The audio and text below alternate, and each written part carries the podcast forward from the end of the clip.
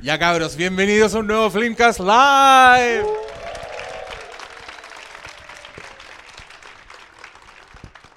Bueno, nos salió esta función de Terminator, Destino Oculto, los llamamos y ustedes acudieron en velocidad, pero así impactante, así que les doy las gracias por estar acá. Eh, eh, hay un acople que no me está gustando, nos vamos a alejar. Ya. Filo, partamos nomás, pues partamos con la conversación. Eh, como siempre, los que quieran decir algo se pueden acercar y les vamos a dar el micrófono y vamos a partir, no sé, pues una ronda de primeras impresiones, cabrón, ¿les parece o no? Sí, pues. hagámosla con o sin spoilers. Yo sé que todos los... Ah, ¿La, la, la vieron? Gracias.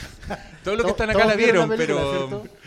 No sé, hable- démosle unos minutitos a la gente que no está acá y que no se decide si ver o no Terminator. ¿Qué dicen ustedes? A ver, joven T800 que está ahí en la esquina. ¿Sabes qué? Lo De- de joven, ¿eh? No, después de, de cómo venía esta franquicia, no sé si alguno de ustedes vio Terminator Genesis, espero que no. espero que no. Yo no. Entonces, la- las expectativas para una nueva película no eran, no eran para nada altas. ¿sí? Los propios responsables de los derechos se han encargado de matar el legado de Terminator con secuela tras secuela mala.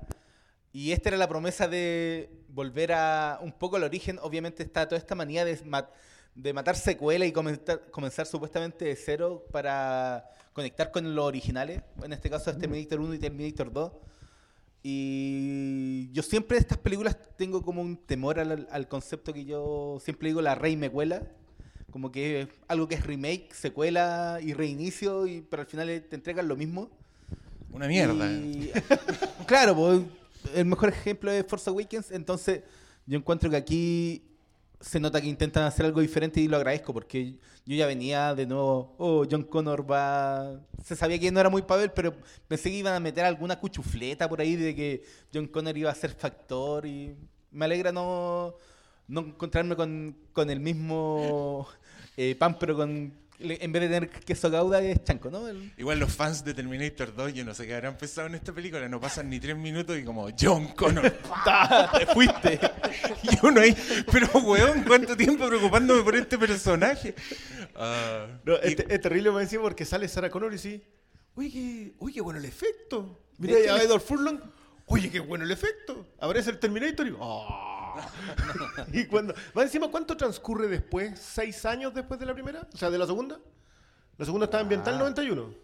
Sí, ¿No está ambiental 91? no, pero no, ¿No? parte en el... No. Porque esta parte en el 98. Sí. Cuando te cuentan la historia de la muerte de John Connor en Guatemala o sea, en el claro, en 98. Guatemala 98, sí. Cuando Sí, ya no ella me había dado mucho. porque el, porque el, eh, el futuro ya no porque, había ocurrido. Porque el apocalipsis del 97, por eso Claro, ella Skynet estaba ya no tan estaba. relajada, digamos. Sarah Connor Claro, estaba tan sí. relajada porque no había pasado. Eh, yo tengo la impresión de que, mm, que- quiero como, como... Hay cosas buenas y cosas malas, obviamente, pero lo primero es que algo que yo siempre le he pedido a la franquicia Terminator porque eh, siempre sentí que un- fue una de las primeras franquicias donde cometían demasiado el error de achicar el mundo, como bien dice Diego. Porque en su momento, la franquicia Terminator en otros medios exploró mucho esa posibilidad de, bueno, ¿qué pasa con la guerra del futuro? Eh, obviamente la guerra no se concentra en una pura familia, sino que es a, a nivel global. Entonces tu, tu Como de campo de Skywalker, acción, claro, tu campo de acción era muy grande. Y encuentro que es súper buena la idea de sacarlos de, del centro de América misma, ¿cachai? Y llevarlos a otro lado, donde obviamente las reglas del juego son diferentes, como es obviamente Latinoamérica. Eh, hay una tendencia ahí que, que es bien interesante, que ya está igual, igual plasmada en Alita, otra película producida por Cameron, que tiene que ver con, con mirar en la otra parte del mundo, más allá de la frontera, y empezar a contar historias desde ahí. Porque obviamente la- las historias funcionan de distinta manera, no son los mismos recursos, no es la misma gente, no es la misma geografía, etcétera, etcétera. Y encuentro que ahí la película tiene, tiene harto para explorar, tiene re buenas ideas en ese sentido.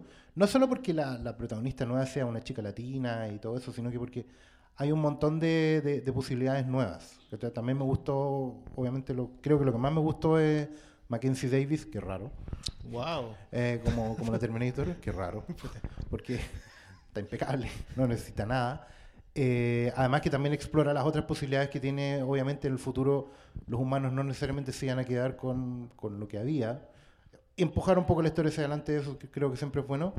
El resto tiene que ver con- no sé si ya son problemas de industria o qué, o que no nos atrevemos a despegarnos, a dejar ir al buen Arnold, ¿cachai? Y volver a, empezar a ver paralelos en esta película con todas las anteriores que son súper evidentes eh, y que creo que la lastran bastante. eh, pero eso lo podemos ir desglosando en la conversa. Tú dices porque mandan a un Terminator y ma- mandan a alguien a proteger el objetivo del Terminator. Porque hay un Kyle Reese, porque hay un... Sí. Mira, desde Kyle Porque hay una a- escena con los lentes. hay una- sí, Bueno, pero, pero mira, ¿sabes qué? Yo, yo No, se los, bastante- no se los pone, po, weón. No se los Claro, pone. no, eh, pero hay hartos de eso, hay hartos de el guiño no guiño. Es como decir, sí, sabemos que viste las Terminator, pero estamos tratando de hacer otra cosa. No sé si les resulta siempre. No, no resulta, pero yo debo reconocer que esperaba mucho peor. Esperaba, creo que igual se restringieron con la cita, con la referencia. Hay algunas que no tienen ningún sentido, pero otras que pasan más piola. Cuando, cuando Sarah Connor dice I'll be back, Sí.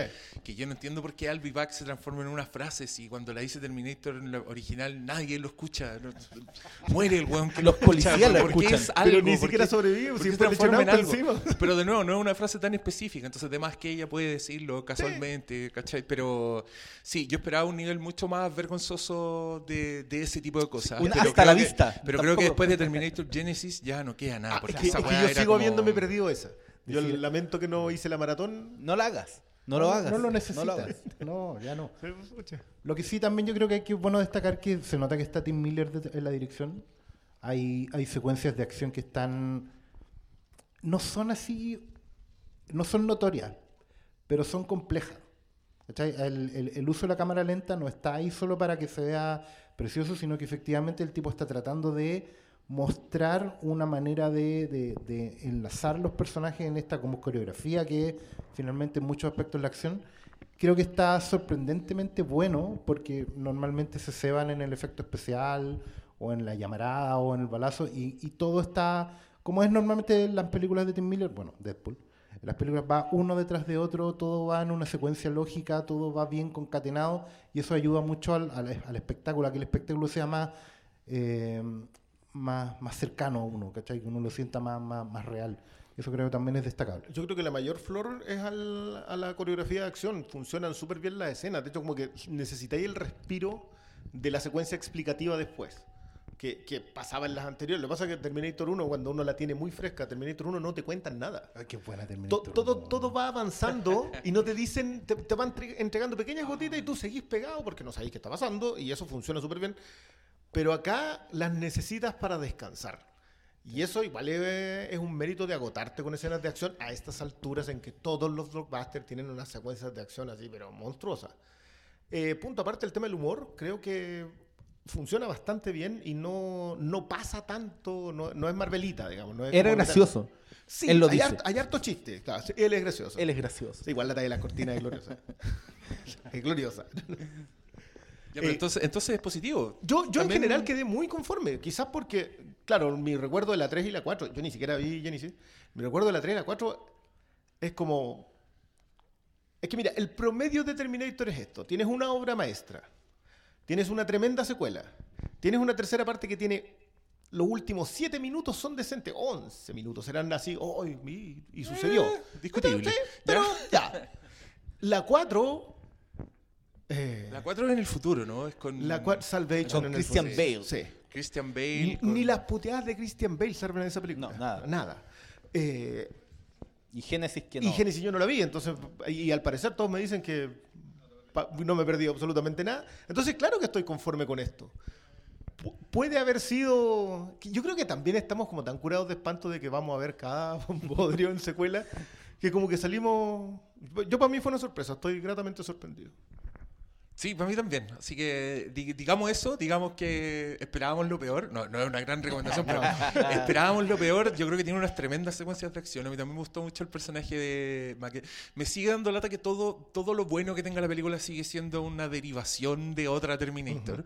O sea, este Terminator en verdad es como un T-1000 2.0. eh, el, otro, el otro es un Kyle Reese robot, ¿cachai? Como que to- y todas las weas de alguna forma ya las habíamos visto antes. Creo que el, el- el contexto latino es como lo más refrescante y, el, y el, el villano latino también me, me gustó, me gustó este... El vistazo en el este- futuro lo encontré choro porque era como un. Te mostraron un Terminator con tentáculos que era nuevo. Pero Puta, yo odio, los, eso. yo odio los tentáculos. Matrix. Es que, de es que Matrix. creo, no, es que creo, creo que es lo, creo que es lo más fácil de hacer en CGI, entonces todos los monos culiados tienen tentáculos y, y lo que faltaba era que los Terminator tuvieran tentáculos. O sea, una de las cosas que ahora cuando revimos la Terminator primera y después también yo volví a ver Terminator 2, me, me encanta porque los Terminator siguen siendo unos hueones nomás, como unos hueones que andarían en la calle, ¿cachai? Que tienen, tienen el, el temil es un poco más al cerdo, pero igual lo que hace son como que copia a otra gente, saca unas cosas. Y, y es bacán porque ponte tú cuando ves Terminator 2 y el loco sale corriendo detrás de John Connor. Cuando John Connor se sube a una moto, sigue siendo un hueón corriendo. Es un hueón que corre muy rápido, pero nunca deja de ser una cosa que está en la realidad que tú verías y que también es terrorífico, un hueón que va corriendo hacia ti con esa determinación. Pero claro, ya estamos en la época del CGI donde todo tiene que ser imposible. Entonces, claro, este hueón salta y vuela y hace un parkour así impresionante por todas partes. Y ahí como que, no sé qué les pasa a ustedes, pero yo me desconecto un poco. Como que ya todo me empieza a importar menos, como que pierde un poco la, la gracia. Y, y las cosas que eran como más nuevas, así en grande, igual encontré que había unas muy, muy ridículas. Por ejemplo, ¿por qué se salía el esqueleto? ¿Por qué? ¿Por qué? Mantenía el control sobre Mantenía- el otro. Claro, por- era, era como un 2 por 1 Era un 2 por 1 era el Terminator de la 1 y el Terminator de la y el 2. otro weón, cuando quedaba sin esqueleto, ¿por qué no era lánguido? ¿Cachai? Se sostenía perfecto. Entonces, ¿por qué? Bueno, en fin. Eh, preguntas que no tendrán respuesta, pero era cool, como ver ese weón negro aparecer de la nada y después que se juntaba con el otro. Por último, que tuviera una O sea, yo, consecuencia. yo lo encuentro una gran idea para vender la caja de figuras de acción. Para vender el mono. grande con los dos monos. Bacán. Sí, no sé si- ah, recuerda que es latino, así que no se va a vender tanto. Oh, el factor no, fin. no tengo nada que contestar a eso porque es la pura verdad. Se acabó. Latino y negro. No, pero este es como un Terminator mexicano, como en general, el blanco. Yo en un minuto pensé que iban a decir todas hacen la mamá de Juan Connor.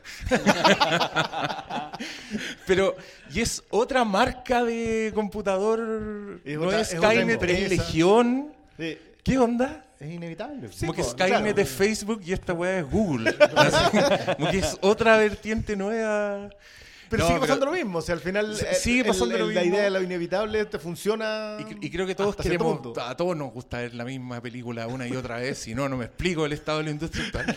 Pero yo, yo- esto sí tuvo momentos bien satisfactorios para mí, me gustaron bastante, pero debo decir que el, para mí el punto más bajo, que todavía no sé si lo encuentro la raja o encuentro que es la peor weá, es este Terminator que se echó a John Connor y después quedó ahí desocupado, como dijo, bueno, ahora nadie me contesta, de la central, ¿qué hago? Mira, ahí hay una madre soltera, le voy a ir a meter conversa. Puedo cambiar pañales. ¿Y, Sí, por, y por qué, quiso por qué aprender? tenía- ¿Y por qué tenía tenía la cualidad de cambiar pañales así piola? Porque un Terminator no tiene sentido el olfato. Qui- Quizá Ya. eso es lo que, quizá eso es lo que había Pero que así hacer no con... sabías doblar, limpiar, levantar para pasar la toallita húmeda. Mira, si estaba preocupado por las cortinas, sabía. Sí, son- bueno, qué, qué buena talla la cortina.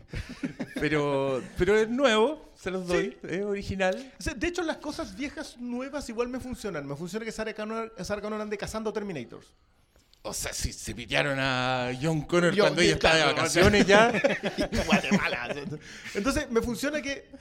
No sé si me funciona que sea el mismo Terminator que le mande coordenadas para matar Terminators. No Pero entiendo si por le qué dio información cargo de conciencia, po, ¿Qué- qué- weón. ahí te- ¿Desarrollaste una conciencia? Sí, algo similar. ¿Por qué? no hay ninguna razón objetiva para que en la programación del Terminator esté la posibilidad de generar conciencia cuando termines con tu misión.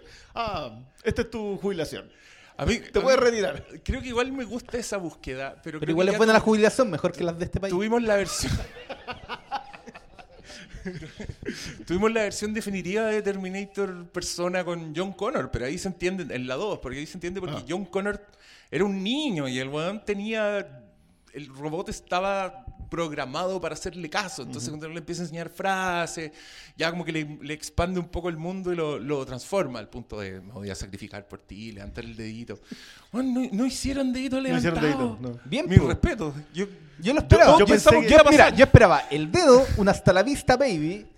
El, el volveré, pero estaba. El volveré, pero Hasta la que no vista haya estado dos de tres. En el muro de Trump iba a decir hasta la vista. No, pero, pero claro, pero hay otros que son más piola, como quemarlo. Sí. Como que, ¿cachai? que, que se quemara, eh, el hecho de que... eh, bueno, había unas formas de correr en el mexicano que también eran homenaje a, A Robert Patrick. A Robert Patrick, sí, o sea, había un, tema ahí. No, de- creo que los homenajes estaban piola, estaban bien. Yo siento que igual la película tiene mucho de... eh, yo tengo una idea para Terminator, tráela, tráela. tráela. Sí, todos los que tengan ideas, tráiganla, tráiganla, vamos a tratar de ponerte todas. Y el hijo del jefe, vende cortinas. Porque, mira, y porque, porque necesitáis viajar, estas películas son necesariamente como de moverse de A a B. Y Son road como- movies, sí. y Llega hasta como la F, así, entre todos los piques que se pega.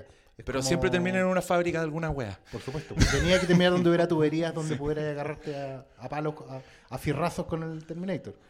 Eso, esos guiños pasan más piola, pero están. Igual están. Pero sí siento que hay como mucha idea. A lo mejor podríamos pegarle una fileteadita.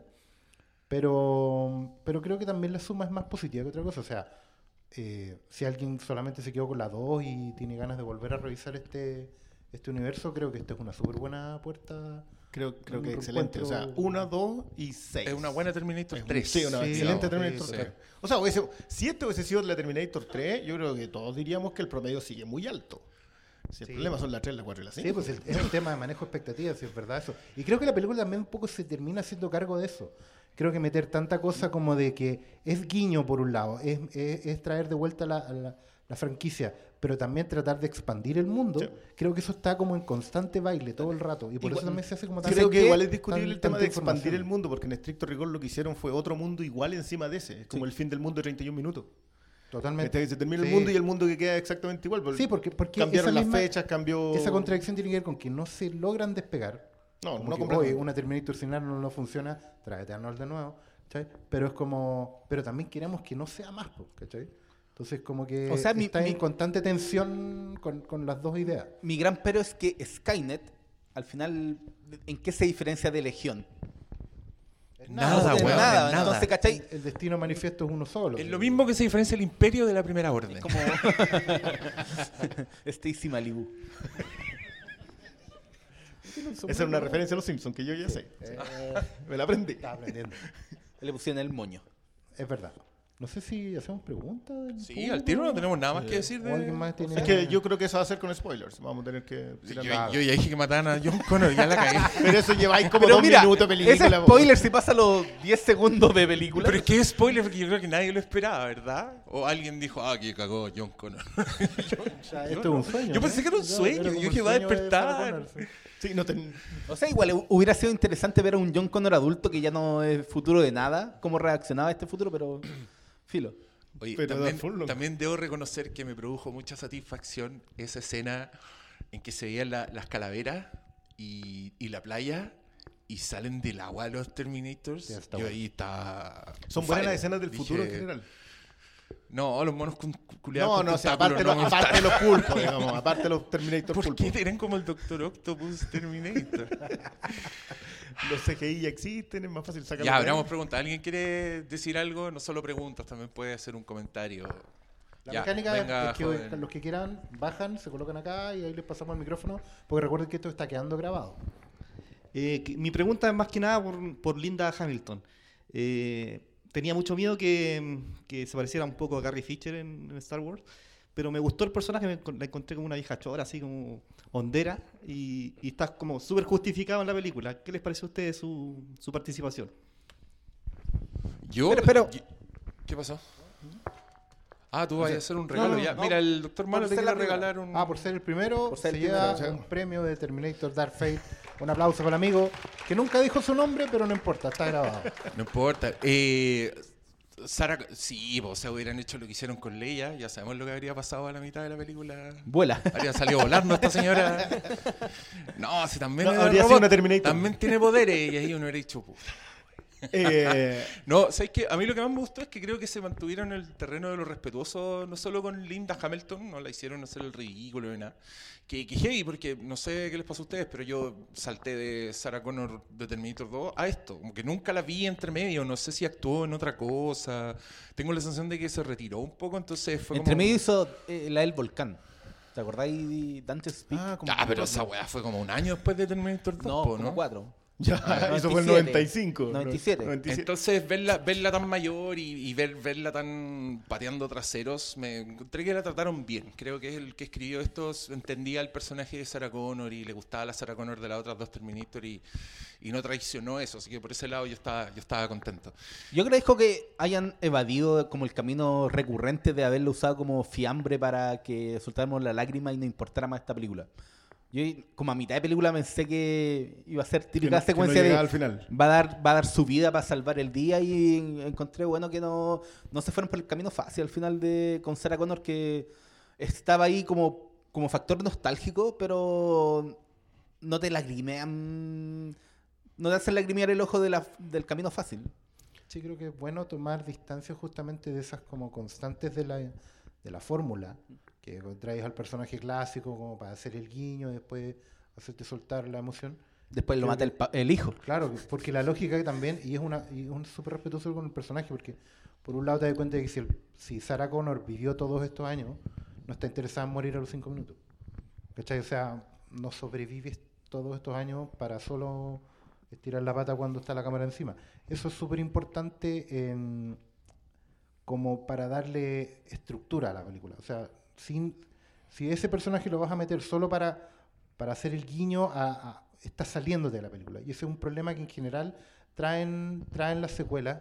Y creo que esta película tiene la atención igual de saber que está trayendo al personaje de vuelta, que saber que te está sacando de lo que está pasando en la pantalla para tratar de meterte, en- de engancharte con algo que es emocional o que es marquetero, pero trata de volver todo el tiempo, trata, va y vuelve, va y vuelve, y creo que esa lucha es súper respetuosa porque no se ve siempre. Quizás por eso a lo mejor no, no está teniendo el hype que a lo mejor podría tener una película de Terminator, también obviamente influyen los malos resultados de las anteriores, pero creo que esta está arriesgándose a, ser, eh, a ir más allá de la fórmula y eso es súper destacable de aquí para afuera. Eh, yo lo único, creo que es demasiado textual, pero a mí me gusta mucho el- la actualización del concepto de la, de la Virgen María. Creo que, creo que es muy textual y creo que eso adolece de eso, pero es súper bueno descolocar a la protagonista de la cual, que, que nos trajo hasta acá, al fin y al cabo. La- la- Sarah Connor es la historia de Terminator. Y sacarla del- de su origen, de su, de su objetivo, de su destino, que es engendrar a alguien y cuando ya no está, eh, hacer ese cambio con, con Dani Ramos. Creo, creo que si hubiese sido menos explícito hubiese sido mejor, pero a mí me funciona muy bien. Ya, ¿Alguien más? que quiera- Acérquense, no levanten la mano, acérquense. Estén acá cerca cuando yo diga alguien Claro. más. Acérquense, Prepárense, estén preparados como Sarah claro. Connor. Claro. Oye, viene caleta de gente a hacer preguntas. Bueno, bueno chicos, eh, personalmente me gustó bastante la película, pero sentí que como que al final dejó el final muy abierto, en el sentido de que terminó igual que la primera, con el jeep alejándose y sintiendo como que falta todavía por hacer. Cierto guiño, estaba esperando ya con la última pelea que el T800 le- levantara el dedo y yo casi vi como que tenía el dedo levantado. Cuando cayó, pensé que iba a hacer el signo como con el dedo para arriba, como ahí, pero eh, y ciertas cosas de repente como que encadenaban, en- no encadenaban, no se explicó mucho por qué ella como mejorada, en qué sentido. Lo que me gustó fue que tenía el guiño de la, batería dentro de él, de ella, que es el guiño a la 3.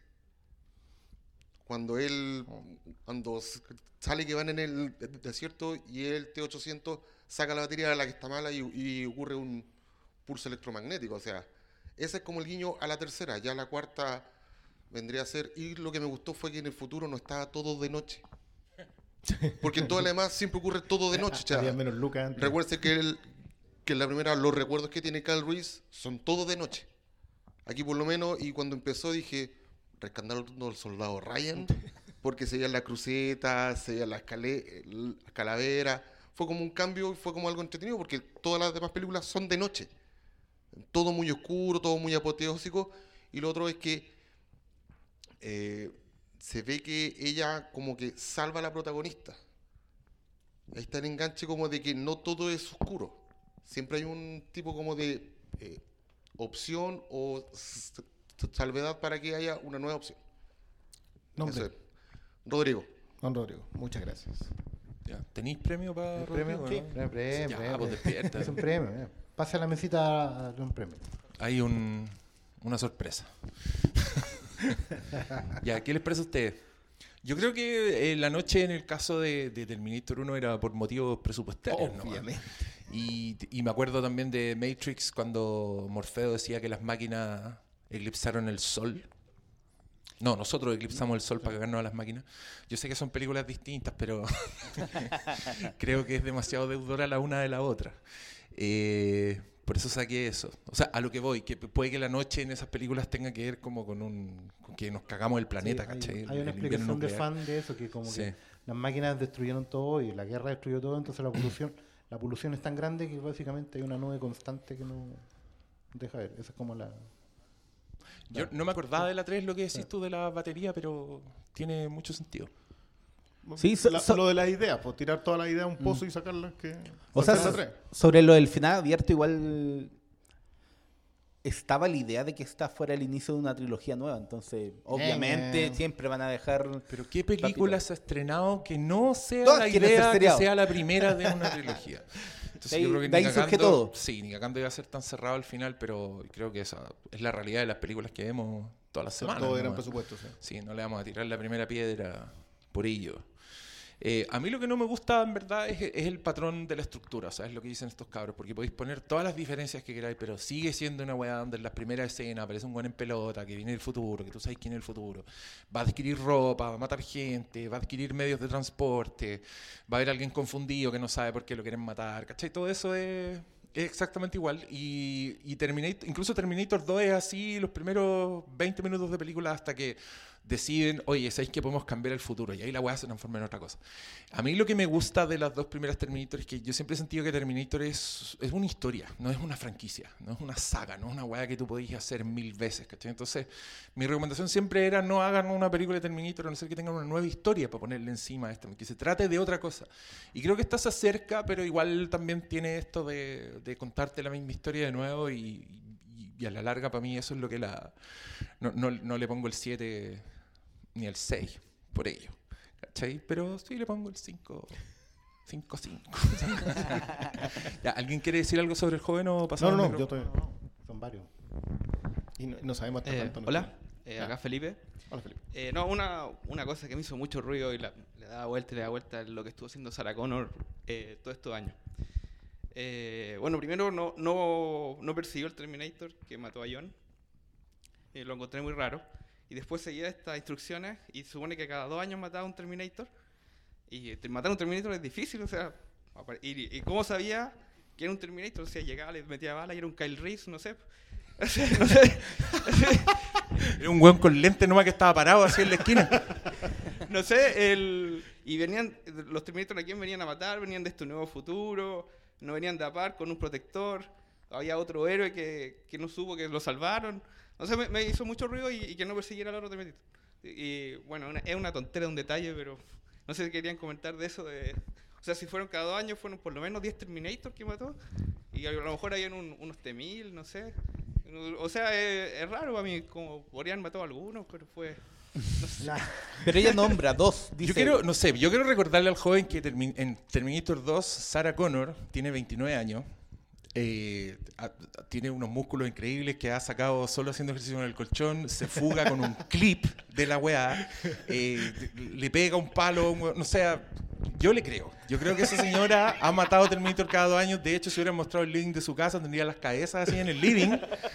Y todos los días así haciéndose un maruchán, diciendo, ah, otro día echarme un té. Oh, mensaje, voy, ¿cachai? Pistola. No, de, de Sarah Connor Chronicles no se trata de esa weá, Sí. no se trata de Sarah Connor Pero hay, Terminator. hay también harto staff para todos lados, no entendí mucho. Sí, no, yo, yo entiendo. Es, es como hay demasiadas cosas que llenar en tu cabeza, pero yo creo que para mí el Terminator es el que las llena. Eh, ahí están todas mis dudas, pero ¿qué tienen ustedes que decir sobre...? Pero ella decía dos veces que lo había hecho. Dice, No, cada pasaron dos años. cada dos años, pero no dice que cada dos años siempre. Yo entendí Dice, que igual... pasaron dos años- Como cada dos años siempre, pues, No, dice po. cada dos años. Ella decía, pasaron dos años, maté a un Terminator, pasaron dos años más, maté a otro, y después pasó esto de ahora. Como que en el, en el Ah, tú- intertanto tú de muchos que de puede haber 20 sido hace cuatro sí, años nomás. como, como, como 20 años que estuvo solo ahí bajando, em- empinando el codo. Sí, co- convengamos en eso. que- Empinando el codo. Sí, es que lo, lo acota. Dice que después de echarse uno, se hace bolsa Mm. tomando. Eso es su vida. Y no hubiese llegado hasta ahí si hubiesen sido 30 años matando a Terminator. El hígado se renueva, pero no tan rápido. Ahora, igual a mí se desliza una frase que a mí me gustó, igual que dan a entender que en el fondo en- en Skynet envió varios Terminators. ¿cachai? O sea, eso se hace solo una vez. O sea, como una bomba racimo. Y llegaron en distintos momentos del tiempo. Y entonces empecé a jugar con, con la, con la variante de la, de, la, de la corriente temporal. Y por otro lado descartáis el factor T1000, descartáis el factor, eh, ¿cachai? De, de, de, mejoras. Y lo- y los es que- protectores, los protectores probablemente hayan sido uno nomás. ¿cachai? Pero Como- si mira cómo estaba Sarah Connor, ya no necesitaba protector. Claro, no, Ella no, es la dice- protectora. Sé No, que está Sara, no, no manden a nadie. De hecho, lo los Terminator, es que- los Terminator empezaron a decir, oye, bueno, está Sarah Connor, mandan dos Terminator. Aparte que, aparte que recuerda Manden que- uno con esqueleto separable. que, que es el gran giro, el gran turning point de la primera, que lo han tratado de replicar en todas y nunca van a poder. Digamos que es que Kyle Reese no lo mandan porque vaya a proteger, sino que Kyle Lo Reese mandan a engendrar. A engendrarse. O sea, Kyle Vaya a ser mi papá. uno solo. ¿cachai? Y hay un error también en eso, tratar de replicar ese factor, porque él solo tiene, él no solo tiene la ligación emocional, sino que también es la única bala que tienen. ¿cachai? O sea, los T-800 Literal. tienen- La verdadera munición de Kyle Reese. Oye, la poca fe en Kyle Reese, loco. sí. No, es, es un, es un- Técnicamente eran millones de balas. es un one Era una la ganadora. Pero, sí- sigue Pero siendo una un tenía one que darle el shot, blanco. Ahí tenéis money shot. Tú estás, diciendo que, tú estás diciendo que John Connor en verdad no pensaba muy bien de él como soldado, así decía, puta, este weón tiene mala puntería, pero hay que mandarlo, si es mi viejo. Es el Sí, es mi único. taita. No, ¿Por qué no puedo mandar al, al cabo Al todos no, porque no, no, pues no se podía. Aparte que probablemente tenían un puro envío nomás. Pues, una ¿Sabéis lo que me de- molesta a mí esta película? Que el T-1000, el T-800, pero tiene un perro y le hace cariño sí. al perro. ¿Cuántas películas estableciendo que los perros le ladran a los Terminators y ahora este perro lo acepta? ¿Qué weá? Lo crió de chiquitito. Es porque entonces lo que los perros detectan es la falta de conciencia del Terminator, porque él al tener conciencia los perros ya lo aceptaban. ¿Eso me está diciendo esta película? Esa es la pregunta que yo quiero dejar abierta hoy día. ¿De qué color era el perro? ¿Era negro? ¿Quedan premios para el joven? Sí, ¿no? sí, hay premios todavía, sí. Bueno, Muchas gracias. Ya. Yo no le pondría tanta fe a usted. Retire su prendedor. Hola muchachos, Mauricio acá. Hola ¿Qué Mauricio. tal? ¿Qué tal? Eh, respecto del 5-5 que le puso Hermes a esta película, Oh, cuestionando al Eh, tiro. Lo vamos. van a cuestionar. no, es que quiero complementar porque mm, a mí me, da la impre- me, me pasa con las Terminator que como que pertenecen a un cierto subgénero de la fuerza imparable producto de los males de la gente, de las personas. Godzilla por culpa de la bomba atómica, los zombies también por la radiación, por agentes biológicos, etcétera. It follows por la promiscuidad. ¿Cachai? A mí me pasa eso, por eso hay tanto respeto a las formas, ¿cachai? Eh, y no sé si ustedes comulgan con esa idea o no. Bastante. Me, me- me gusta como definirlo como un subgénero. Yo creo que igual la primera Terminator anda más cerca del terror, como los muchachos acá lo. Siempre en- es en Halloween en mi corazón. Ya lo estableció. Escúchenlo. Sí, está bastante bueno. Eh, Claro, y y Follows funciona bajo lo mismo. Yo creo que Follows igual le debe más a ese terror en donde te condena a ser promiscuo, como todo el terror ochentero, pero, pero igual puede pasear por ahí mismo. Ahora acá, ¿qué le van a condenar a Sarah Connor? La monogamia con el, con el solo muchacho que trajo que le trajo a John. Yo no me gusta así lo de fuerza imparable, porque la, la gracia de Terminator es que siempre va y va y va y va, entonces va escalando, van huyendo eh, y te funciona también acá. O sea, tú sabes cuando llegan a la planta eléctrica acá, tú sabes cómo va a terminar, pero eso, pero eso no, no hace que la acción quede más, eh, quede debajo de. Te funciona que, que los peligros que pasen los personajes. Eso yo creo que siempre, que siempre hay que agradecerle a, a por lo menos a tres de las Terminator. ¿No? ¿No? ¿Está- está- está- Malo, está acuerdo. ¿Está bien? Está bien, estamos bien. Ya, eh, yo creo que es distinto como el, el apocalipsis atómico que la promiscuidad, como lo dijiste tú. Pero mm, en, en mi opinión son más herederas como del, del slasher, del, del asesino imparable, que en verdad muchas veces ni siquiera tiene razón de ser y que eso es justamente lo que lo hace terrorífico. Y que gran parte de, de Terminator 1 es así, o sea, es pues, un weón que no para hasta que mate a las tres Sarah Connor que están en la guía de teléfono.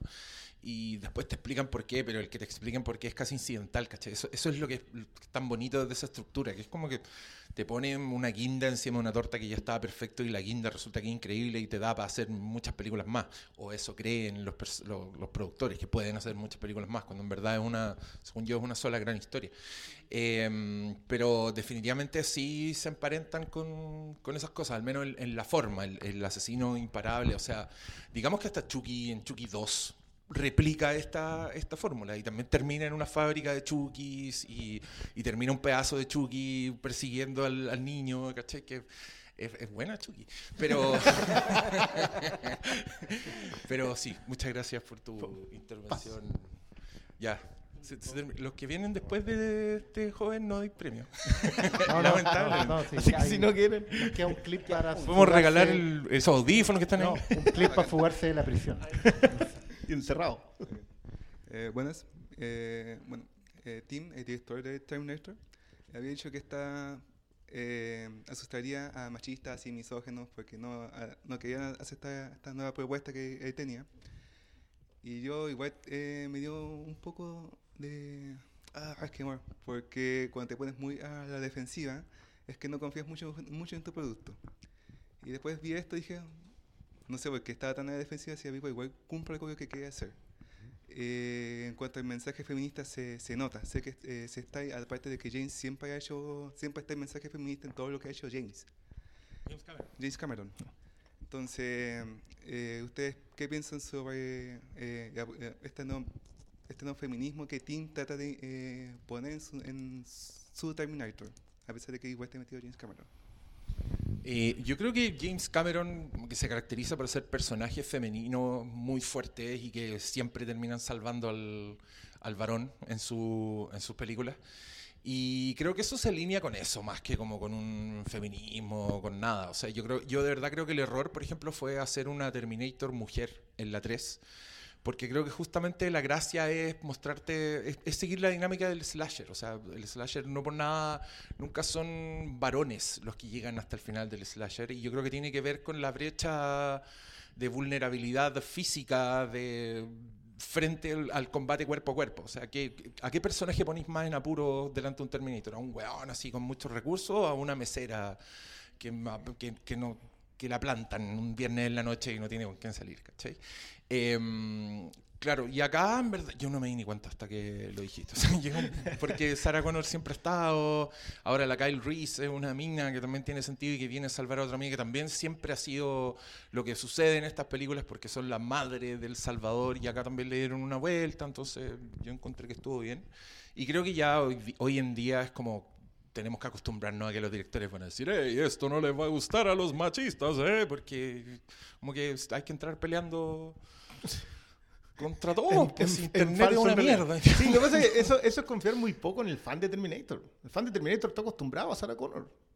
O sea, como que no- nadie nunca se puso a venerar a John Connor, menos ese cabro, porquería, que te caía pésimo.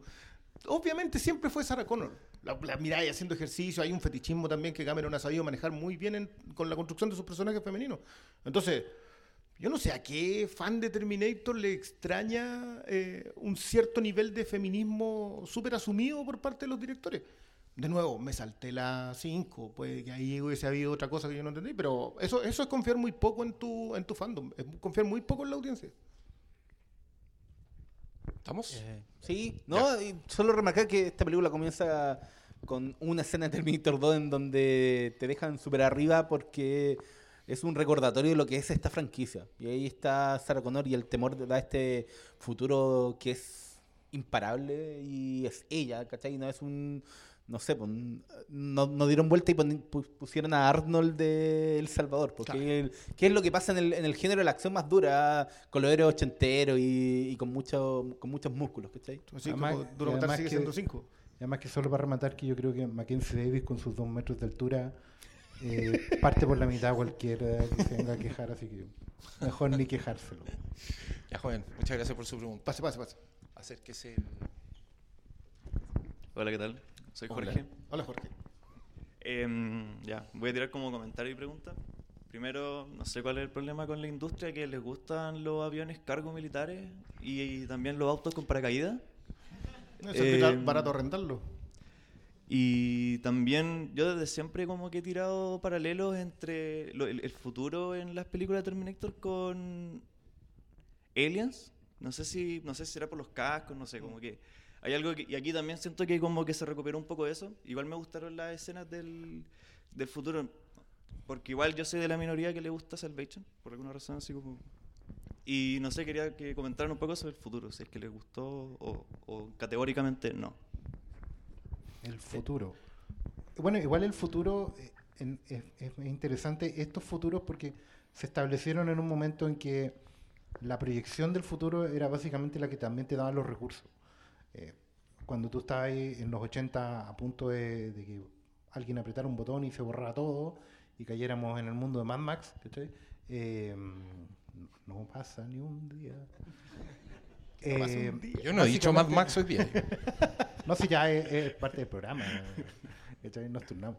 El, claro, eh, imaginas este futuro, proyectas este futuro rápido donde básicamente se vive de milicias de guerrilla, de destrucción total, caos, polución, etcétera. No hay, no es un futuro que uno efectivamente podría proyectar desde la realidad de hoy. ¿cachai?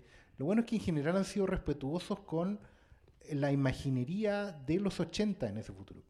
¿Cachai? Nadie se ha puesto a pensar que a lo mejor, ¿por qué Skynet es tan rudo? ¿Por qué es, es tan así como fierro sin pulir? ¿Por qué no te echáis encima unos diseñadores de Apple y así conquistáis el mundo sin tener que matar tanta gente? Pero no, lo hacen porque es una imaginería potente, es un golpe la médula que se quedó ahí y el cual nadie quiere tocar. Es como que alguien hiciera una secuela de 2001 y pintara rosa al monolito. Eso no va a pasar. ¿cachai? Entonces, eh, hay más que una No proyección ocupa el del cielo. ¿Ah? No ocupa el cielo. Yo vi el tráiler de Doctor Sleep, ya se están cagando arriba de Stanley Kubrick. Pero yo creo que tiene que ver más con eso, con que en realidad no es una proyección de, de- ni de ciencia ficción ni de fantasciencia, sino que es una pesadilla que está anclada ahí. Y esa pesadilla es la que tenía ahí de los 80, también la tuvo Ridley Scott, la tuvo James Cameron y todos los demás que hicieron cosas como Tobor o Cyber 2000 o cualquiera de esas películas que uno arrendaba en el videoclub. 2000, ah. Cherry 2000, ¿cachai? Exterminador, todas esas joyas donde alguien se ponía un LED en el ojo y salía a matar gente. Se te cayó el carnet de membresía Sí. del videoclub. Oh, perdón, perdón. ¿Cuál, cuál más eh, arrendabais? ¿Ah? En la sección más que estaba más allá al fondo, había otra parecida. No, al fondo no. A veces eran más los afiches, pero siempre eran de LKTEL Video. Ahí ya les tiré Mira, suficiente. mira cómo le hizo el kit, ¿eh? Yo creo que el futuro de, de Terminator es el futuro de James Cameron. O sea, por eso tuve ahí similitudes con Aliens, porque claro, Alien, la primera Ridley Scott está ambientada en el futuro, pero en verdad lo que veía en la nave y veía los hueones que se comportan como obreros de la constru en una nave espacial y ese fue como el, el gran aporte de Ridley Scott al universo y, este otro loco lo siguió, siguió al pie de la letra, mostra- veía a los militares como si fuera una rutina, despertar del hipersueño. Pero creo que el futuro de James Cameron es muy práctico, es muy análogo, el loco como que son muy industriales su futuro. Siempre, por ejemplo, la grúa de Aliens, esa creación hermosa en verdad, está hecha como una grúa, tiene una baliza, tiene las marquitas de precaución, tiene su cinturón, su hebilla, y es todo como muy funcional, como tú entendís cómo funciona, se lo abrochan, y, y lo- como que las pescas de futuro son los Terminators, son que las metralletas en verdad tiran rayos láser, y creo que eso lo ha hecho en todas sus películas, o sea, incluso en Avatar, que la hizo en otro siglo, la weá. Eh, también tenéis ese mismo tipo de creación, o sea, lo- los exoesqueletos de los milicos son muy parecidos a la grúa. te- es una cuestión que yo creo que es palpable y creo que tiene que ver con él, con que a él le gusta hacer como, no quiere caerse en el, no, no le gusta Mac, yo creo que es PC, no. le gustan los Linux. tarros, le gusta la weá. Linux y- con el tarro abierto sin tapa. así. y por mí feliz que siga siendo futuro el señor porque le quedan muy hermosos y creo que esta vez bien deudora, o sea, no es deudora, pero como sigue por eso por ese camino. Yo creo que esta película entiende que Terminator es James Cameron y no tiene mucho sentido salirse de ahí, por lo menos en la estética. Completamente de acuerdo. Sí, hay que agradecer igual que no habían como estas eh, pan- pantallas tipo Tony Stark. ¿Para qué? Ya todos están haciendo ese. Que esto fuera La- Lamento que Skynet no fuera, ya lo dijimos, no, no fuera más diferente Legión de Skynet, pero... Pero no sabemos. po. Quizás un huevo. Como en Terminator Genesis, qué mala esa. En Terminator Genesis, Skynet, por ejemplo, no sale y es una persona, pero también es una app, la weá. Entonces, el clímax de Terminator Genesis es mucha gente tratando de impedir que los buenos activen una app en su celular y en su iPad. Oh, la weá mala. La, la voy a, la voy a Y en, Terminator, en Terminator Salvation era la cabeza de Elena Bohan Carter. Ya, eso me gusta más. que una app. Oh, ya, joven. Estamos. Muchas Gracias a gracias. usted. ¿No hay más premio? No. Lo siento, No, no, joven. Mucho. Pero volveré. cerca. A ver, em, yo voy a partir diciendo que a mí, yo soy uno de los pocos de acá que sí le gustó Genesis. ¿Alguien, alguien más? ¿Alguien más? ¿Hay alguien más? ¿Alguien más le gustó Terminator Genesis? Uno más. Uno más. Dos. Dos, No, vamos. Vamos, salgan del closet, vamos. Eh, o sea, respondiendo a la pregunta nomás, no, no voy a comentarla porque ya- Yo no lo he visto, así que puede que me la vendan. No.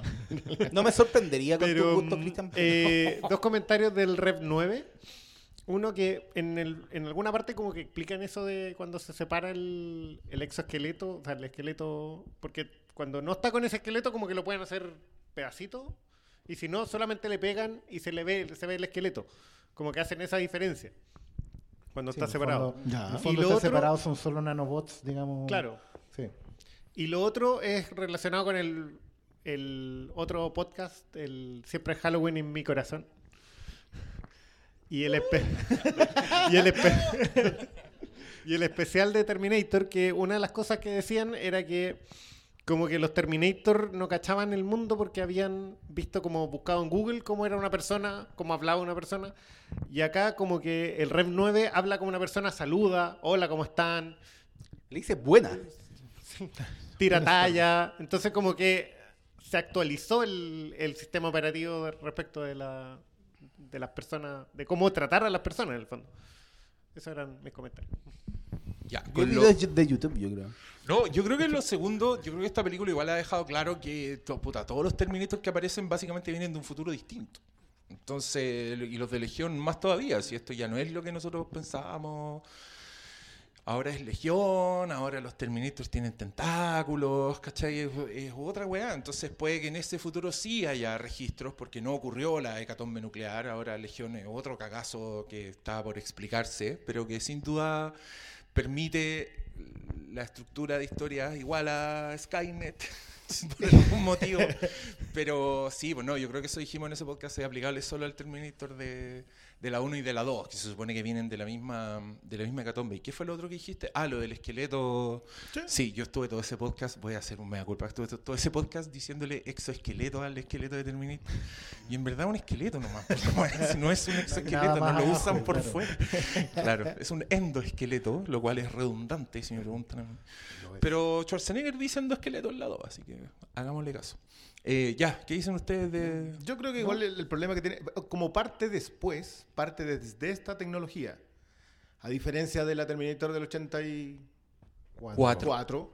que parte el 84. Entonces, por mucho que imaginaras otra tecnología, sigue siendo de otro corte. No vas a tener los registros, tenés que llegar a, a romper la, la guía telefónica. que Ya na- nadie sabe probablemente lo que es una guía telefónica. ese Terminator es completamente análogo. es com- completamente nuevo. nada Entonces, digital. Hoy día, obviamente, tenéis registros, tienes acceso, sabes conectarte con una máquina porque es de tu pasado.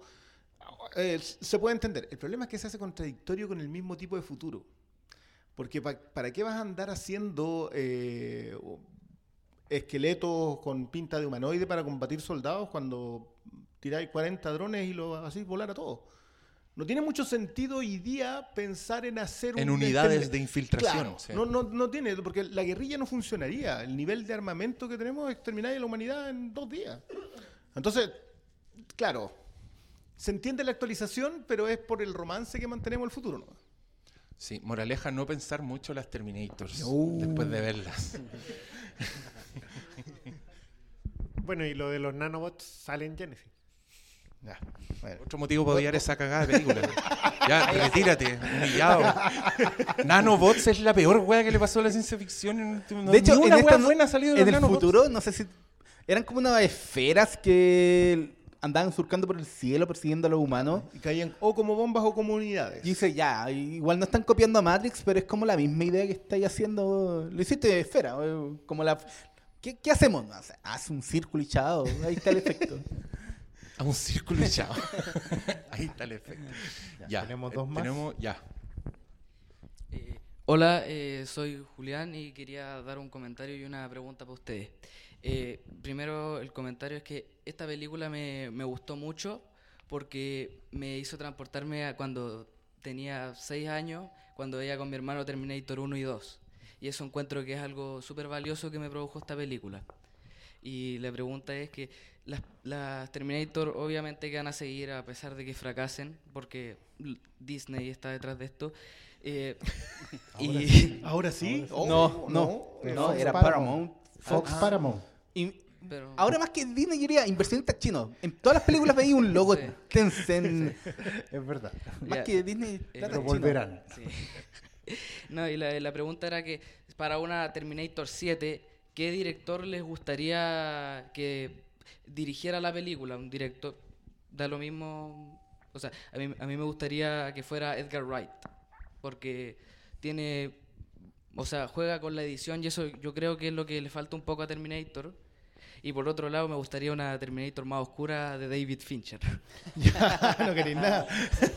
No, Ese No queréis nada. El Terminator Fincher te mataría hablando. así. Terminator Fincher. Y que sea la misma buena de Gone Girl. Oh. Terminator, que. Es que yo creo que hay un director que lleva mucho tiempo robándole a James Cameron, y lo digo con cariño porque a mí me gusta mucho. Y creo que es Neil Blomkamp. Creo que ese weón quiso hacer Aliens, no lo pescaron. Después quiso hacer Robocop, tampoco le resultó. Yo le daría Terminator, porque además creo que es un loco que le gusta mucho la fusión de lo mecánico con lo humano. Y creo que su futuro es muy deudor de, es muy deudor de James Cameron, es muy industrial, es muy cochino, y por lo menos la weá sería increíble. Ese es mi candidato más realista que David Fincher, digamos. Yo creo que es Porque bien posible- indiscutible. posiblemente está desocupado y aceptaría. Yo creo que es bien indiscutible esa candidatura porque además ef- efectivamente es un director que tiene calle. ¿Cachai? O sea, si James Cameron le pasa a Robert Rodríguez, Alita, tiene que ver con que justamente también es un director más orgánico, es un tipo que tiene, tiene barrio, digamos, y que no tiene problemas con, con llevar la imaginería a eso. Es un tipo que, que hace cosas con las manos, por así decirlo, que, que arma las películas, que está metido en los sets, gente que tiene esa escuela. Yo creo que lo que probablemente le ha faltado a Blomkamp es que sus ideas van demasiado más allá. Yo creo que es un- de verdad es un tipo un adelantado mucho. O sea, Distrito 9 sigue siendo una película muy adelantada. Eh, me parece un milagro que exista. Y Incluso, evidentemente, lo que le ha pasado después es que no ha dado con el tono para la industria, pero sus películas siguen siendo incómodas, siguen siendo difíciles. Y claro, probablemente el Terminator de él sí iría mucho más allá, porque es un tipo que escribe y dirige. Pero no sé si el mundo está listo todavía para, para él. Yo creo que la clave es esa. ¿Eh? Cuando tú mencionas a Edgar Wright, Edgar Wright mm, creo que es súper buena la aterrizada de decir que lo que hace él es revisar géneros típicamente norteamericanos desde una perspectiva inglesa. Eh, y, y cada vez que va a uno de esos géneros hace algo muy único. Puede gustarte o no, yo soy más detractor del que, que aporte. Pero el tipo sí, sí o sí es original. Pero la clave está en escribir y dirigir. El gran problema con las Terminator, ¿cuánta gente escribía esta? ¿Ocho personas? Entonces son muchas ideas, son puntos de vista más lejanos, puede haber una historia original, pero está revisada, uno escribe los chistes, el otro escribe la secuencia, entonces se, se pierde un poco en eso. Creo que lamentablemente, o esperemos que la opción es eh, autor, de la misma forma que lo fue Cameron en las dos primeras, y, y lo que es lo mismo que le pasa a Robocop, a pesar de que Verhoeven no es el, eh, el escritor. Eh, pero, pero creo que por ahí va, va por, y por eso también Blumkamp es tan buen, es tan buen eh, candidato. El problema es que Blumkamp parece que nadie le cree en el proceso de preproducción, porque siempre termina como con los monos hechos y hasta ahí llega nomás. Todo por culpa de The Antwoord que cagó Chapi y ahora todos le tienen mala. Ah. Yo encuentro más- que Chapi es súper buena. Todo el mundo dice que es mala, pero a mí me gusta. Estoy Em- con lo- a los de Terminator Genesis les gusta Chapi o no? ¿No? no, no. Están equivocados en todo, weón. Pero es que yo más que un director, no sé cuánto habrá costado esta película. Claramente más de 100 millones de dólares. Que hagan una Terminator con con 20, que se llama... Que, que- Con Matías Vice. oh, no, mira, mientras no sea cebadilla, pieza. Pero yo creo que eso es como restringirle un poco y que se, se, se ponga No- más no creativo. idea. Yo creo- Cuéntame no la le- historia de los búnkers. Yo creo que esa propuesta tiene sentido y deberían mandar unos Terminator más obsoletos. Deberían mandar una primera clase de Terminator, un weón así que apenas pueda caminar. T400. Porque ahí funcionaría la weá, ahí lo llevaría a las raíces y sería análogo, ¿no? Y sería una persona, porque creo que el problema es la industria. Yo creo que lo que le, le piden a las películas hoy día, a los blockbusters, creo que no cuadra con la historia de Terminator, con la naturaleza de Terminator. O sea, Terminator es una historia de tres personajes, weón. Son tres weones que, lo, que en una noche definen el futuro y que la gracia es que el futuro está en otra parte. Es que es algo que no ha pasado, algo que no veí. Kyle Reese trae ese futuro, por eso, por eso es tan importante su actuación. O sea, el loco es un veterano de una guerra que no ha ocurrido. Es un buen que está herido por los Terminator, que desconfía de las máquinas, de los policías, que no entiende cómo funciona el mundo. Y, y ahí está la magia de la weá, ¿cachai? Y Terminator 2, siendo todo lo grande, todo lo épica que fue, igual se mantuvo aterrizada. Igual dijeron, ya, ok, viene a matar al cabro chico, pero sabéis que además podemos cambiar el futuro. Entonces la película se transforma en otra cosa. Van a buscar a Miles Bennett Tyson a su casa para deshacerse del brazo Terminator, que es otro toque de genio que yo creo que no le damos lo suficiente, suficiente crédito a la weá. O sea, Terminator 1 es, para, es una paradoja porque envía a su propio padre, pero también es porque el Terminator es el responsable de Skynet. O sea, la weá buena, por loco. Nunca más volvieron a pensar las cosas de ese nivel. Y creo que menos presupuesto y, y ponerle más problemas al futuro. Si el problema del, del- del robot omnipotente es que ya te transforma la historia en otra weá, te lo transforma en camiones volando, en submarinos, te lo transforma en rápido y furioso, ¿cachai? De hecho, Si esta tiene siendo personas. una secuencia rápido y furioso. Tiene hartas secuencias rápidas. Sí. Pero sí, es una, es una buena solución. Eh, ¿qué- ¿Contestamos? Ya, estupendo. Perdón por basurear a Edgar Wright, pero él habla No, no, por él sí, mismo. lo hemos conversado. Nosotros le tenemos bueno. Eso es cuestionable. Hola, eh, Hola, hola. ¿Nombre? Jocelyn. Hola, Jocelyn. Eh, bueno, quería hacer un comentario respecto a la película, que creo que, bueno, también venía con cero expectativas, solo venía a, a ver de qué se trataba un poco y sí, igual quedo como con, con una sensación de que fue bueno verla. Creo que por, por una cuestión súper importante, que creo que es una película que hace contingente a Terminator. La traslada históricamente a este momento histórico en particular y creo que eso se ve de dos maneras. Uno, que traslada el centro geopolítico, ¿cierto?, desde Estados Unidos a la frontera y todo lo que implica la frontera en el fondo Latinoamérica.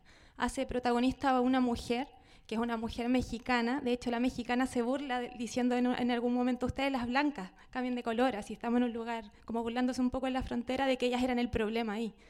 Em, volviendo un poco al tema que había dicho un chico que pasó recién, creo que sí es una película que tiene ciertos tintes de feminismo súper marcados en esto que estoy explicando, porque claro, la protagonista es una mujer del tercer mundo, ¿cierto? Latinoamericana, con todas las problemáticas que existen hoy en, en Estados Unidos.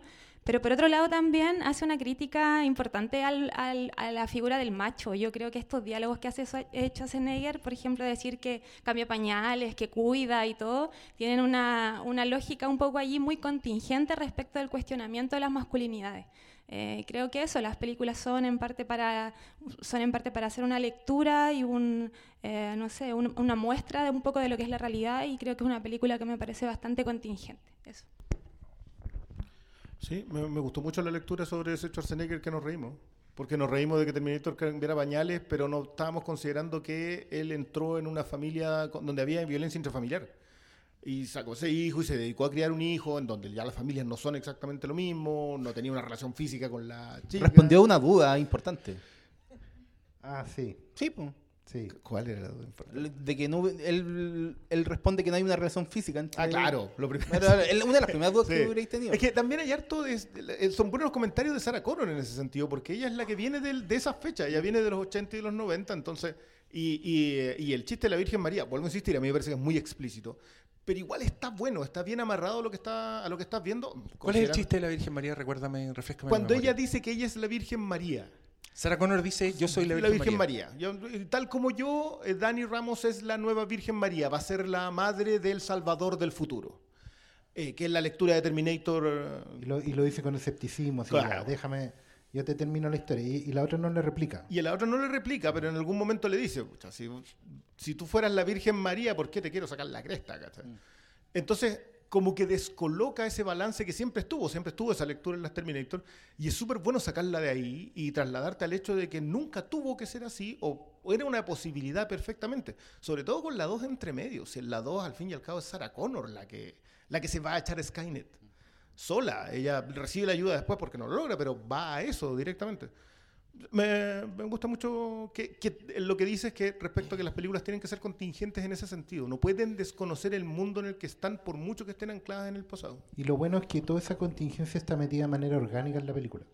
Es natural, porque cuando, cuando tú, uno no tenemos que ser genios o críticos o podcasters de cine muy famosos y originales para descubrir que cuando te colocan un cartel gigante que dice esta es la cuota de responsabilidad social empresarial.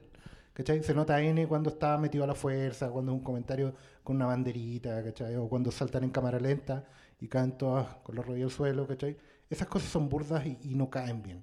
Y te sacan de la película. En cambio aquí todo era natural, todo estaba dentro de la historia, los personajes se comportaban acorde a eso. Incluso, lo que bien dice Kristen, de sacar a Sana Connor de su centro, donde ella estaba habituada a ver el mundo de una forma, que ya no es tampoco, y que eso también es bueno para ella. Ella también tiene un pequeño arco en esta película, y eso es súper importante, ella no tiene la razón. A pesar de que siempre la ha tenido, en esta no la tiene, y ella también aprende un poquito a adaptarse a eso. Así como se adaptó el Terminator, que era lo menos que esperábamos que pasara, ella termina dándose cuenta que ella también puede dejar de ser esta máquina imparable de matar. Y esa, esa sacada de vuelta te demuestra que en el fondo, al final, todas estas cuotas no tienen que ver con que seamos hombres o mujeres, sino que al final somos personas que tenemos que cambiar todos. ¿cachai? Porque a veces justamente mujeres que son más machistas que... Mantiene la misma lectura. Claro, Lo- y eso- ¿Sabes y qué? eso No, también es malo al final eh, que en estricto rigor se va igual como se va en la primera, porque también con la misma responsabilidad de entrenar al, al Salvador del futuro. Lo que pasa es que ahora es una salvadora. Ella va a entrenar a la comandante Ramos. Eso es lo que te queda. Ahora, eventual, la, la idea de esto obviamente es que la siguiente fuera la 2, que es donde van a evitar que exista legión. Probablemente no la veremos, pero... Nunca se sabe. Igual Se sería nunca. Bueno mejor- que, que vayan a mejor- Silicon Valley a matar a un No, saco que- wea. mira, es súper simple. Van a matar La- a la- Teenage- la a sede matriz- Zuckerberg. La sede matriz de Legión está en China. A Listo. Guilfoyle. no, él no. O sea, a mí, a- eh, uno de los elementos que me gustó de esta película que igual se acerca a la 2, porque en la 2 es un policía, el Terminator, y aquí todos sus disfraces son Uniformados. uniformados, porque eso le accede a perseguir a la gente. Le faltó disparar nomás ahí unos perdigones. De hecho, andaba tan de verde, sí, a mí me perturbaba eso. No, pero Border Patrol. po. sí, o sea, igual andaba de verde, o sea. Está pero eso va relacionado un poco con el, con el tema de la contingencia. No solamente va, va hacia el tema de la mujer o, o trasladar a Latinoamérica, sino que recuperan algo que se había perdido con las otras secuelas de Terminator, porque el, ya ni me acuerdo en las 5 que, que rol ocupaba, pero da lo mismo. ¿Quién? El, el chino de la Terminator. Genesis. Creo que también al principio partía como Era el teniente, policía, la pero da lo mismo. fin. Sí. No, pero se refiere al uniforme, al símbolo que va representando. ¿Cachai? Ni siquiera nos acordamos, así que no, No, debe haber sido nada. Yo no lo vi. Bueno, Es que estamos yo demasiado pegado. inteligente que, es demasiado inteligente que el T-1000 sea un policía, weón. sí. James Cameron es muy inteligente. Además, hace poco en una entrevista que subimos la cuña al, al Instagram de Siempre Halloween, eh, él decía por qué había escogido un, un- un carabinero. Y era básicamente porque por la deshumanización que se estaba viendo en la policía de Los Ángeles en ese momento, eh, hecho aislado 17.550. Eso es pre-Rodney King. Eh, Eso es el año 91. Sí, Cacho, no hemos aprendido nada. no hemos Y aprendido Sarah nada. Se queja, weón. Claro. James Cameron puso de carabinero al T-1000 y to- todavía, todavía estamos ahí, poniéndole balas, comprándoles balas. Bueno, oye, yo me quedé pensando con lo que dijiste del- del- del- de la crítica a la masculinidad, pero debe ser porque yo personalmente nunca vi a Terminator como un símbolo de masculinidad, siempre lo vi como un símbolo del mal, del mal imparable, ¿cachai? Eh, entonces, claro, pues a mí todavía, todavía estoy impactado por este Terminator que cambia pañales y... Y el perro no le ladra, qué weá, ya. Eso es solo porque tú eres pro gatos. Quizá el perro es mudo y eso no lo sabemos. Y el perro está para la cagada, así terrible, Es es estresado un todo perro el tiempo. viejito, claro. ¡Saquen a este weón! Es un perro viejito sin olfato. Ya, ¿tenemos más preguntas o palabras al cierre?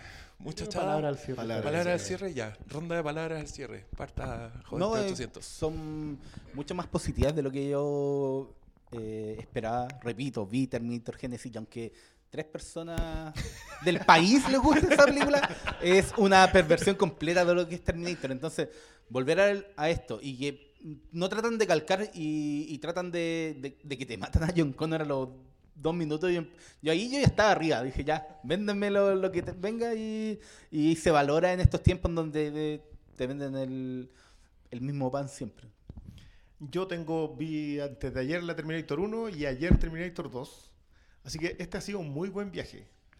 Eh, porque siento que es muy deudora de esas, con menos talento quizás. O sea, obviamente no es James Cameron el que está dirigiendo. Pero creo que Tim Miller sí conoce sus armas y las usa. Eh, me gusta que tenga más lecturas de las que uno podría haber visto en primera instancia. Obviamente las Terminator, las dos primeras Terminator tienen tantas lecturas que como que no... Siempre vas a estar en deuda después de eso. Eh, pero me entretuvo, la acción me funcionó, el humor no me molestó eh, y creo que se puede conversar un poco después de eso. Es una muy grata sorpresa, de verdad. Yo también siempre voy a valorar, sobre todo en estos tiempos, que vengan propuestas que aunque tengan un ancla previa por la marca, por, por el personaje conocido, eh, traten de proponer algo nuevo, traten de ir un poco más allá, empujar, sacarnos de la, de- del confort. Creo que la, la idea de llevar a Terminator fuera de la frontera es muy relevante, eh, tiene más potencial del que la película muestra, pero yo sigo agradeciendo que lo hagan. O sea, que, que, se- que tengan, yo me imagino en una sala de cine gringa, donde una película que durante 25 minutos hablan principalmente español y no lo hablan con acento de, de- de- de cosas raras. Y con Luis Miguel, español, con Luis con- claro. con- Ni un respeto por Luis Miguel. No, lo- cagar a tu- Luismi. Por- tuvo lo que merece, si ese personaje tiene lo que merece. Pero echarse al sol de México en México. Bueno, poco, bueno, saquémonos de- salgamos del centro del mundo, ¿cachai? Y, y empecemos a movernos en otras aguas, porque al final ahí es donde vamos a encontrar de nuevo la creatividad para levantar todo. Así que yo agradezco eso y obviamente que voy a salir recomendando que la vean porque creo que merece más de lo que está, más atención de la que está recibiendo. Sobre todo si ponen cómodo a los gringos en las salas de cine durante 25 minutos por tener que leer, así como si fuera Fellini la wea.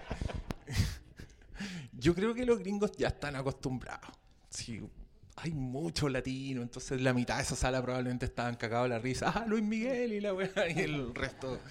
Pero no, yo estoy con ustedes, también fue grata sorpresa, tuvo momentos que genuinamente me gustaron mucho. Creo que la, la Kyle Reese, cibernética, aumentada, mejorada, no sé, qué no sé definir Ah, ese no, personaje, no. pero creo que funciona justamente porque porque tiene lo mejor de los dos mundos, pues tiene los poderes para hacer buenas secuencias de efectos visuales, pero también tiene esto de que cae derrotada, no es, no es omnipotente, entonces ya te importa un poco más que el resto de los personajes. Pero yo sí insisto que creo que Terminator son buenas historias y por lo tanto debieran ser obra de un narrador, ni siquiera de un autor, como de un narrador, un buen que sepa contarte una historia.